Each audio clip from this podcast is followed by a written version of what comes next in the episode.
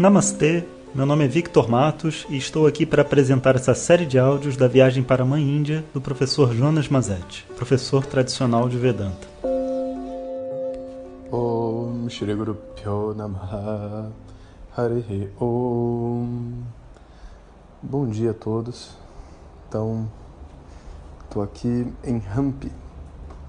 Hampi é uma cidade muito especial, como estava falando com vocês. Cidade onde Vidyaranya Muni né, estabeleceu, vamos dizer assim, o, todo o império de Vijayanagara como primeiro-ministro. Né? Que foi um grande professor de Vedanta e não tão conhecido entre as pessoas que não estão estudando a sério mesmo Vedanta, porque o grande texto dele famoso, Panchadashi, né, é um texto bem difícil que geralmente a gente estuda num contexto assim mais avançado. É, e foi muito legal porque a gente foi visitar o templo, né? A gente acabou de voltar de lá. E o templo é de Virupaksha Ishwara, Virupaksha Ishwara, né?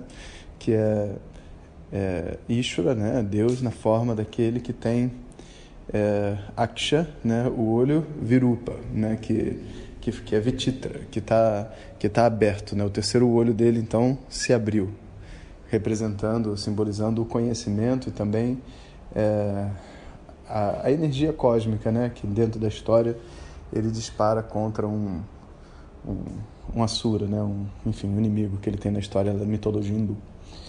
E a gente foi participou do templo, foi o primeiro templo ativo depois de Chatam Durga que a gente passou. Então os alunos tiveram aquela experiência de caminhar dessa vez por um templo enorme, de várias deidades e se perder, cheio de macacos, cheio de gente. E foi bem interessante, a gente foi ter a Darshana, né, a visão da deidade lá principal.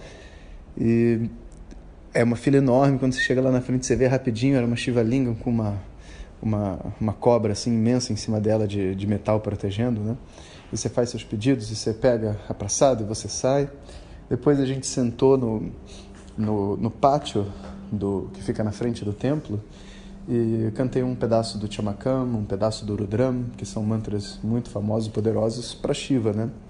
E foi legal porque os alunos sentaram e daqui a pouco os indianos começaram a sentar também. Daqui a pouco tinha umas 200 pessoas sentadas na frente do templo, assim, um número bem grande. E os próprios sacerdotes do templo saíram para ver o que estava acontecendo, né? E era o nosso grupo que estava meditando e os indianos entraram na vibe, estavam gostando dos mantras. No final a gente cantou um Om Harahanamaf Parvati Pataye, Todo mundo respondeu Hara Hara Mahadeva e a gente fez uma saudação para é, Virupaksheshwara e continuou a jornada, né?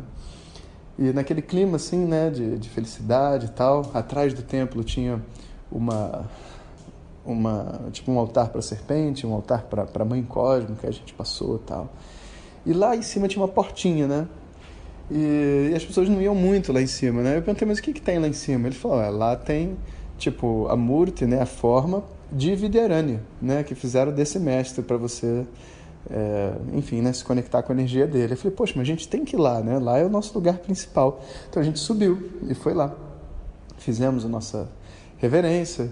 Tava um sol escaldante, mesmo assim as pessoas sentavam no chão para pedir pelo conhecimento de Vedanta, afinal de contas, né? É, o que é melhor do que um, um templo na forma de um grande professor para você pedir pelas bênçãos, né, para seguir nesse caminho, crescer, se descobrir.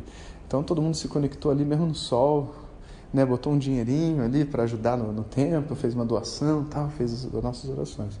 E nisso a gente descobriu que atrás do templo morava um swami, né, um, um, um, um renunciante, né, tipo fosse um sacerdote, um padre, mas que além de fazer as orações dele, etc., ele estudava também Vedanta, né?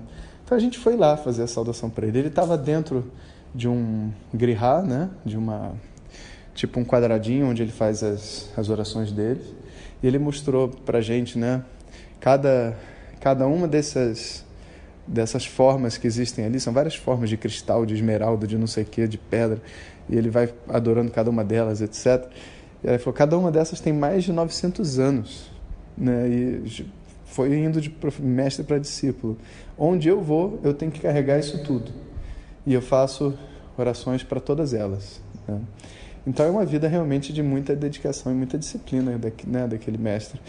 E, e, aí ele viu todo mundo passando, fazendo namaskara, passando na porta fazendo namaskara, ele resolveu sair. E foi uma comoção, porque como é que ele, porque ele, geralmente ele não para, né? E os, os outros devotos lá estavam vendo. Aí a gente chegou e resolveu sair. Só que ao mesmo tempo o pessoal do grupo não entendia que ele tinha, o pessoal tinha que sair de perto, porque quem está fazendo um ritual não pode encostar em outras pessoas, né? E aquele cara faz ritual o dia inteiro, ele não encosta em ninguém, né? Então, é, a gente teve aquela sai, sai lá, aquela desconforto, não sabia o que fazer.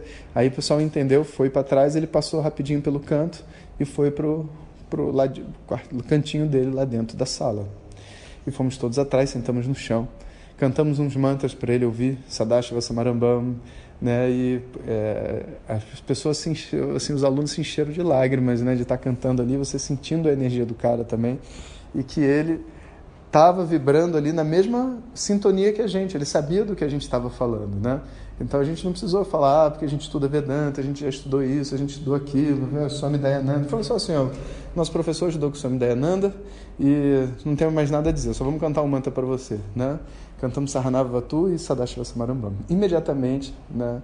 O cara, tipo assim, ele se comoveu, ele queria dar praçada para todo mundo, né? Falou assim, poxa, esse pessoal apareceu aqui do nada cantando esses essas orações de pessoas que estudam Vedanta. Aí ele pergunta, ah, como é que é lá no Brasil? Quantas pessoas tem estudando? Eu falei, olha, comigo tem 500, mas tem outros professores também e tem um monte de gente que está acompanhando, está aprendendo sobre a tradição védica. Ele ficou realmente tocado, né? E aí o Jyoti convenceu ele a falar algumas palavras, né? E ele falou assim que a tradição hindu hoje em dia já é, já está sendo reconhecida como uma tradição que não é, é, que ela não é uma tradição religiosa, né? Você pode até lidar com ela como uma religião, tem um monte de gente que faz isso, mas que é muito mais do que isso, né? É uma é um estilo de vida, na verdade, de uma pessoa que quer viver em paz, né?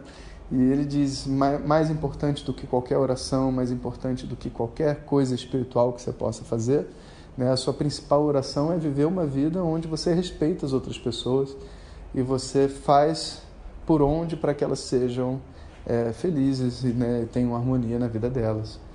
E ele diz assim que é, a gente tem que se inspirar na árvore, é, no rio e na vaca. Diz o rio porque o rio ele, ele navega né, da, da montanha até o mar e ele por si mesmo não bebe uma gota de água, o próprio rio mas ele nutre todo mundo que passa no caminho. Né? Então a gente vai fazer essa jornada na Terra e a gente de verdade não tem nada para levar daqui, mas que a gente precisa realmente, durante essa caminhada, ser como um rio né? e ajudar todos que a gente puder. Né? Depois ele fala, falou da árvore. Né? Falou, a árvore, a árvore ela, ela recebe a, o gás carbônico né, que você respira e depois que você recebe, que ela recebe o gás carbônico, ela devolve o oxigênio. Então, a todo momento, ela está convertendo a energia negativa do mundo com a energia positiva. Inclusive, é uma coisa que a gente deve saber, porque nesses mundos espirituais as pessoas ficam falando assim, né? Inspire a positividade e expire a negatividade. Significa que a gente está poluindo o ambiente, né? E aí, o espírito não é esse. O espírito é pode vir negatividade, que eu transformo ela em positividade, e o que eu dou para o mundo é a positividade, eu não inspiro negatividade. Né? Então, nem também não quero inspirar negatividade de jeito nenhum, mas eu preciso ser um mecanismo, um agente transformador do mundo. Né? Isso é a árvore. E o outro é a vaca, né? E ele diz assim: a vaca, ela dá leite.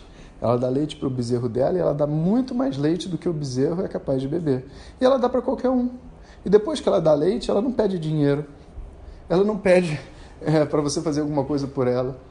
Não, ela dá, né? E ela, é, o prazer que ela sente é de contribuir para a vida do próximo, né? Então é, esses, essas três situações tem um verso que ele citou em sânscrito bem complexo que descreve, né? E fala sobre a atitude através desses dessas desses três símbolos, né? A vaca, a árvore e o rio. E assim a gente sentou com ele, ficou ali um tempão, né? Os alunos chorando, né? Várias pessoas, porque era muito emocionante realmente você estar ali com aquele mestre, né? Apesar de ser de uma outra linhagem, no final das contas o conhecimento é igual, né? E no fim ele falou uma coisa muito bonita, né? Que ele diz assim: é, as pessoas acham que quando elas vêm para a Terra, né? E quando elas se morrem, Elas vêm sem nada e voltam sem nada. Mas isso não é verdade. A gente vem sem nada material e volta sem nada material. Se você até deu exemplo, se você tiver um anel no dedo precioso e morrer, as pessoas tiram o anel do seu dedo e te enterram. Elas não te enterram com o anel. É, a não ser que seja uma múmia do Egito, né? que não é o nosso caso. Agora, tem duas coisas que a gente traz para cá. O quê? O conhecimento e os nossos samskaras. E é verdade, né? Tem gente que nasce com uma maturidade incrível às vezes maior do que a da mãe. A mãe começa a aprender com o filho de tanta, tanta maturidade que a criança tem. E também o conhecimento, não que a pessoa nasce conhecendo, principalmente coisas do mundo, né? matemática tal, não, sei, não, você não vai nascer com isso, nem Vedanta. Mas você nasce com uma facilidade para conhecer. E ela aprende muito rápido um monte de coisa.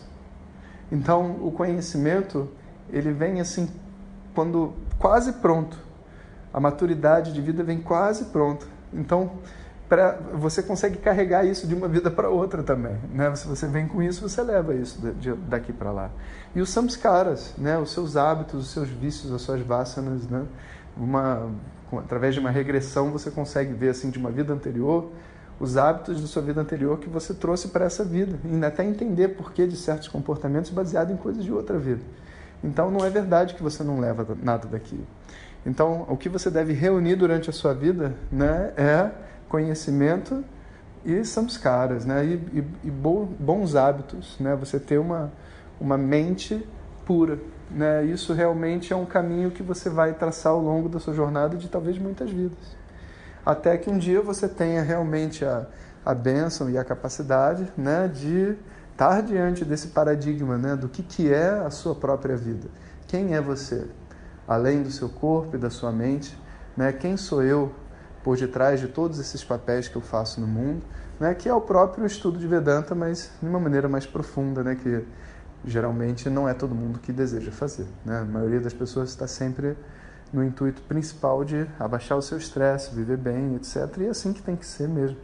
Então, essa é a jornada de uma pessoa na Terra. E ele fala tudo isso, desejou a todos, né, todos vocês que estão escutando, todos que estavam ali, né, que possam seguir no seu caminho com muita seriedade, né, que se inspirem nesses mestres que já existiram, que os que viajaram para o Ocidente, os que não viajaram, nos conceitos que a gente tem de pessoas santas, da nossa cultura, da cultura hindu, né, para que a gente possa também encontrar essa santidade dentro da gente. Então eu achei que hoje eu deveria compartilhar com vocês esse pequeno momento de ensinamento que a gente teve, que nos abençoou tanto e espero que abençoe o dia de vocês também. Um abraço a todos. Om Sahana Vavatu Bhunaktu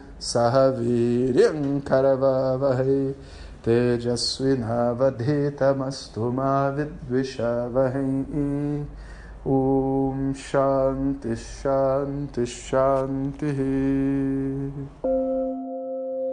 se você deseja receber nossas mensagens diretamente no seu WhatsApp, peça para quem te encaminhou este áudio para compartilhar o nosso contato e nos envie a mensagem Quero receber. Mais informações www.vedanta.com.br. Até o próximo áudio. Om Tat Sat.